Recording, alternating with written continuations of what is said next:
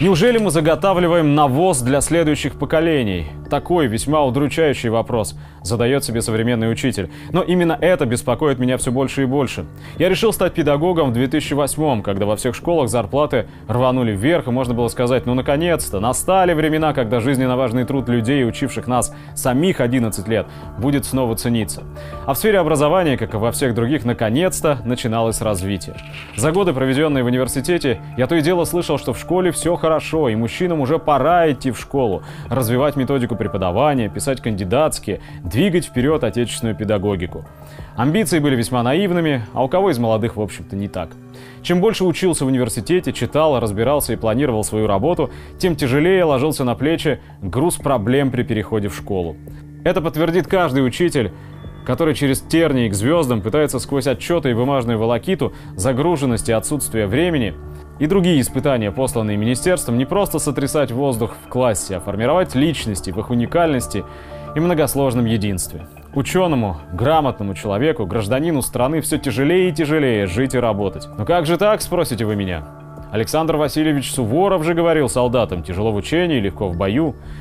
Что же нам палки в колеса вставляют и чего же на самом деле от нас хотят?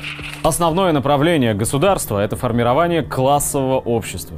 Действительно, выходя на улицу, мы видим работающими не наших людей, а мигрантов в маршрутках, с метлами, на стройках.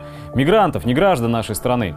Нет, у нас нет никакого предубеждения, будто эту работу должны выбирать подобранные по национальному признаку люди.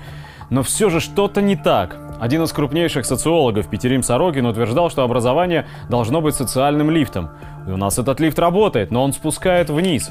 К примеру, с 2009 введено натаскивание на ЕГЭ и ОГЭ. Это спуск на целую страту вниз. С 2012 повышение платы за обучение в вузах и сокращение бюджетных мест. Еще одна страта. С 2015 оптимизация бюджетных организаций опять вниз. Скоро во все школы придет инклюзивное обучение. При том, что у специалистов по педагогике было от силы семестр специальной практики по часу в неделю, чтобы подготовиться. Общество в нашей стране как будто сортирует механически, при этом игнорируется воля народа с его опытом и культурой.